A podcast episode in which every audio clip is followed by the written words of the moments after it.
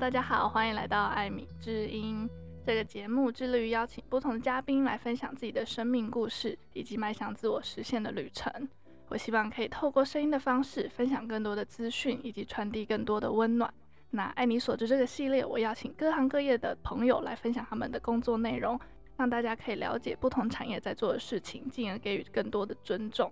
那今天邀请到我一个非常不熟悉，但是又很好奇该领域的嘉宾，来跟我们聊聊他的工作。那我们就先请他自我介绍一下吧。Hello，大家好，我是无形刺青的负责人耿豪。我是一个喜欢画画的小孩，就从小啊，可能小时候就大概应该幼稚园那时候就拿着爸爸妈妈的那个纸盒，因为他那时候爸爸妈妈很爱抽烟，我自己是不烟不酒不槟榔啊，可爸爸妈妈超爱抽烟，然后就会拿他们的纸盒画画。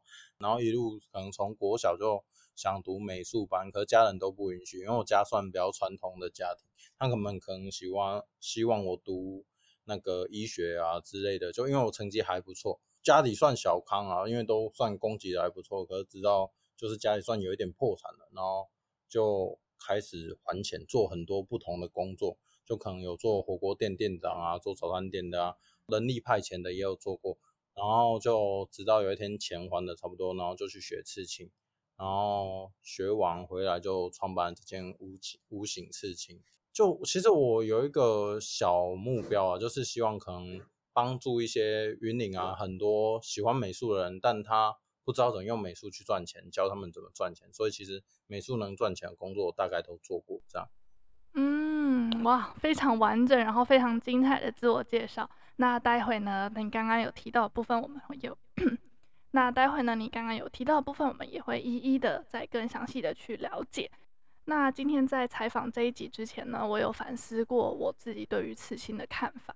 那其实我从小就对于刺青还蛮熟悉，因为我的舅舅他就是全身刺龙刺凤的人，所以有些小朋友可能看到刺青会觉得很害怕，可是我自己就觉得还好，很正常。可是呢，也是不不避讳的跟大家分享。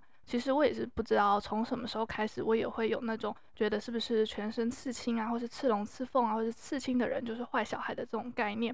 那我在猜，可能是因为社会框架，或者是说可能有些长辈他们就会有这样子的概念，然后就传递到我们的身上。可是直到我长大之后，我身边越来越多人去刺青，我也才了解到说，其实他们背后的动机，我才更恍然大悟说，其实刺青它本身是一项艺术。应该好好的被尊重。那你自己对于这个部分有没有什么想法呢？其实，与其说刺青是坏小孩，我会觉得刺青是你更善于打破框架、突破自我，更知道怎么去做自己。其实，我觉得刺青就像吃饭一样。今天可能你有一些身边有可以纪念的故事或喜欢的东西，你都可以把它放在身上。但我真的没有很鼓励刺青，就你没有很喜欢就不要去放，因为你其实刺了就要一辈子。你总不希望自己活在后悔之中吧？嗯，真的。那你自己当初接触刺青是什么样子的机缘呢？当初其实接触刺青的想法其实超简单，就想可能想说钱赚的比较多。就同样画图的行业里面，你可能画在纸上啊，可能卖个两三千块就很知足了。可是你画在人身上，可能可以两三万块或以上。因为当初家里算缺钱啊，就会想说，不然我就做刺青。然后做做做，发现其实它就是可以表现更多的技法，就还蛮喜欢。嗯，了解。诶，我觉得这个部分还蛮有趣的。可能很多人，包含我自己，也都会觉得说，诶，你要创业是不是要有足够的资金啊或资本？但是刚刚听起来，你是在一个很需要用钱的时候，毅然决然去创业。应该说，我最早有做过一份工作，就是在水族馆打工。那时候其实。应征的时候，老板还问我啊，多少钱你都不问哦。那时候就是说我没有经济压力，所以就会想说做自己喜欢的工作。可是后来真的没钱以后，你会发现你更要去做自己喜欢的，因为你才能决定自己的收入，然后你才有热忱继续做下去。嗯，然后我当初最早最早是花两千块在路边卖吐司，就做的生意还不错，然后就继续做下去。嗯，所以就是陆陆续续都有一些创业的经验，然后也会从不管是好的经验或是坏的经验中学到说如何让自己的价值发挥到最大值，这样子吗？其实后来也算懵懵懂懂了，因为创业这条路其实很多学都学不完。一开始算有贷款去下去做，嗯，那我相信说你应该也是在蛮有信心的状态下才敢下去做贷款的吧？那我们带回就是刺青的部分。刚刚你有分享说，就是如果说还没有准备好啊，或者是你很怕大家后悔的话，你会建议大家不要刺青。有没有什么故事要跟大家分享呢？分享故事哦，因为其实怎么讲呢？很多刺青可能会盲从。你如果盲从是我最不乐见的情况，因为你盲从，其实你也没有真的很喜欢那个图案啊，也不懂那个图案的意义，所以你就会很容易腻。就说再好看的东西，我们一定都会腻嘛。你就像女朋友啊、男朋友啊，看久了其实都会腻啊。就是你跟他之间有一些故事，你才不会腻啊。嗯，确实。那你有没有就是阻止过别人的经验呢？阻止哦，很长诶，最长阻止的是情侣刺青，那种情侣刺青，我觉得都一定要改啊。那刺的时候就要先想好，那以后要怎么帮他改了。我都会说，那我就先帮你想好，你以后怎么改哦，就直接跟他说，你一定会改，你以后一定会改。因为其实现在感情，其实我觉得就连老公老婆都不是很稳定的啊，所以情侣事情我超不推荐。嗯，哎、欸，真的很有趣哎。那你会不会担心说这样太诚实会被客户讨厌之类的？没有没有，我会觉得如果这样就被讨厌，那就没有缘了。因为其实我觉得事情还是讲究缘，讲求缘分啊。因为你如果不喜欢我的东西，你来也是很多后悔的吧？我猜，对啊。嗯，哎、欸，我觉得真的超级有趣，我真的很少听到有人就是已经。把钱捧在你面前，然后你还 拒绝别人的，真的超酷的。因为我觉得赚钱还是要心安理得，今天你赚得到，那才是你的钱。嗯，确实。好，那我们来继续聊聊耿豪的刺青店。那之前我回虎尾的时候呢，我有去更好的店坐坐，然后发现你有非常多不一样的作品，然后甚至也有非常多知名人士来店里面找你刺青的经验。那有没有什么一些特别的故事想要跟大家分享的吗？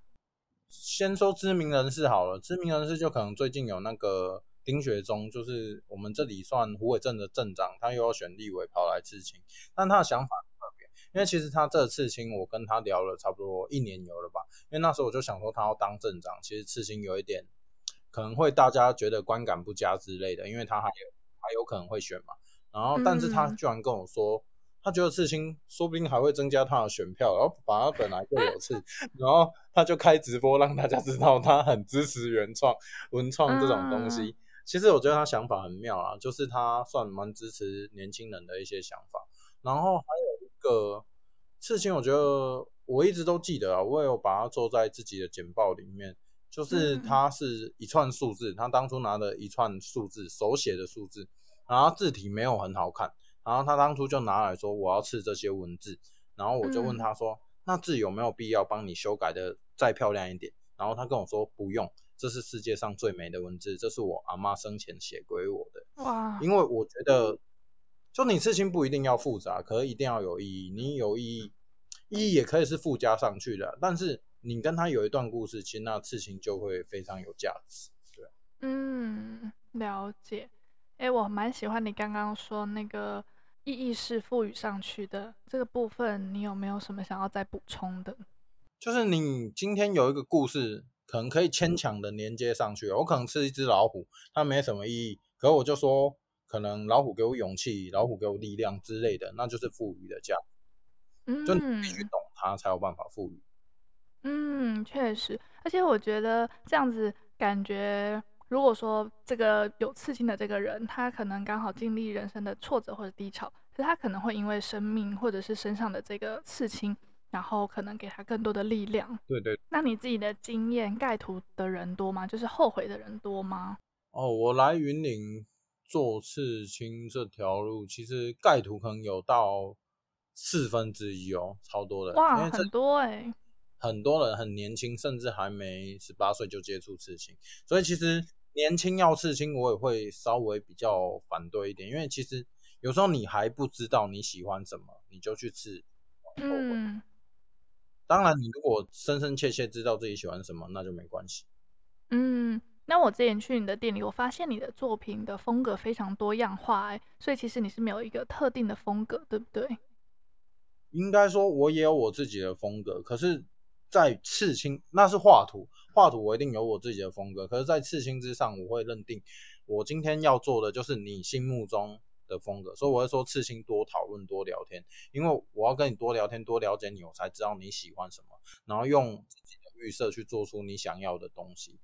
嗯，所以其实也是花非常多的时间。那你要不要来跟大家分享看看，就是像你前面说，可能画图画在一张纸上的价值，跟画在人的身上的刺青价格可以到好几十倍。那你要不要跟大家分享一下，说刺青为什么贵，就是它的价值是在哪边呢？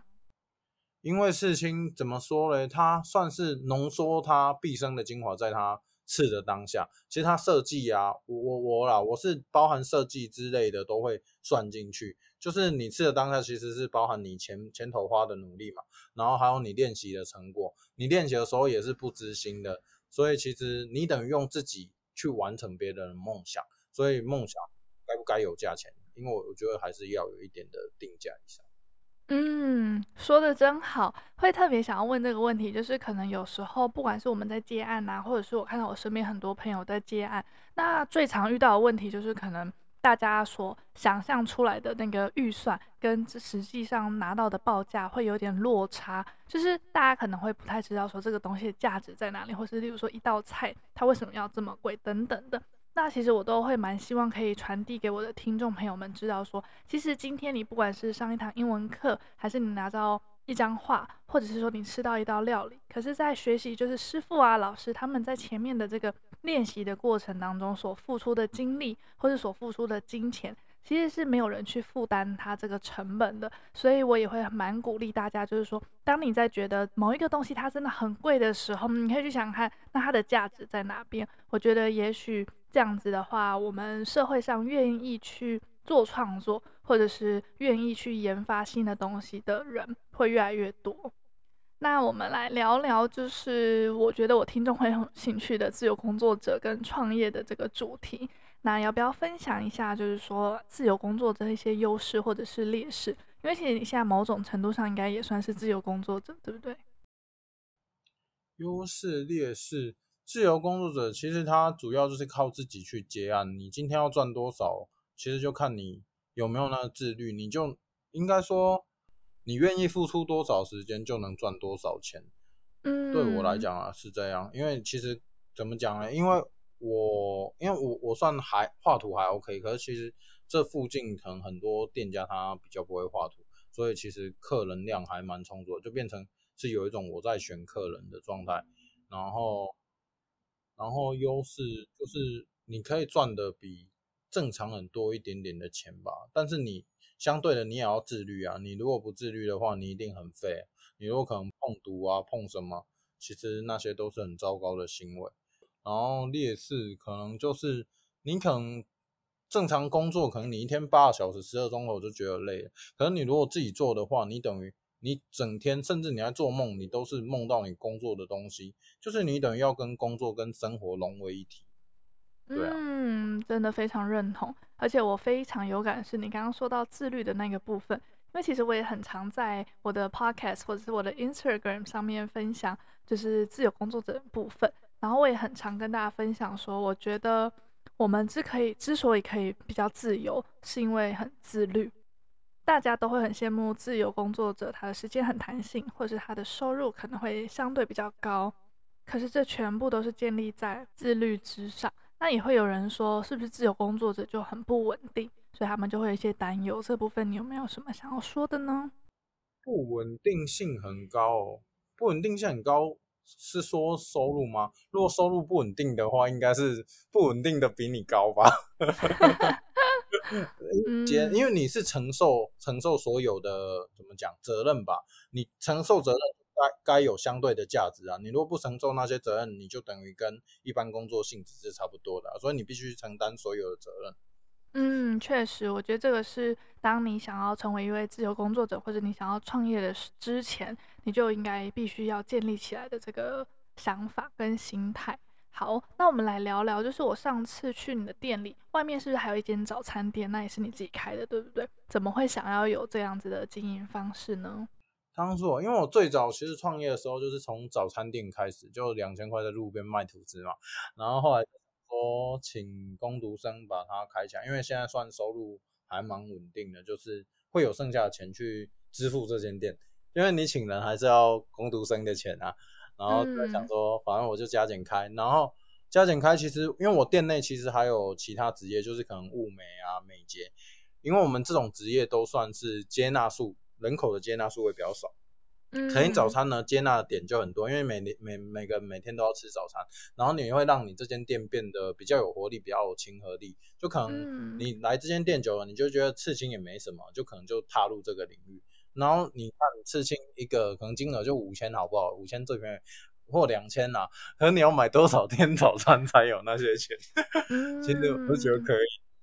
OK，哎、我蛮喜欢你这个概念的，我觉得超级厉害。确实，可能就像你说的，刺青啊，或者是美睫啊，或者是美甲等等的，它的客群真的可能不会那么多，就是它有它的客群在，可是也许不是每个人都会去接触它。可是买早餐真的是每个人都需要。那我可能买久了，我知道说这里是刺青，然后这里有美睫。那如果我有这样子需求的朋友，或是我突然哪一天觉得我要来刺青的时候，我就会第一个想到你。哎，我觉得这是一个很聪明的做法，哎，超赞的。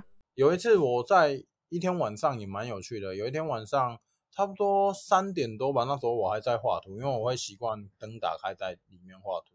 然后就有一个年轻人就走进来，他是做社工的，然后他就很跟我聊了一些，我也不知道在他人生上有没有帮助啊，但是至少那一晚他是觉得我给他蛮多力量，就是有空都欢迎来坐坐啊，没刺青。嗯，OK，我记得你跟我说过说。云林是非常适合创业的地方，因为很多人可能都会觉得说，哦，我创业一定要去大城市，那边机会比较多，客群比较多。可是其实有时候，如果我们的工作、我们的创业是需要用时间去换的，例如说教练、健身教练，或者是可能像我的英文教学，我们都是用时间来换金钱的，或者像你的刺青，那我觉得这种工作就蛮适合去乡下，因为它的人口不多。但是竞争也不多，所以说不定你可以吃下整个市场也说不定。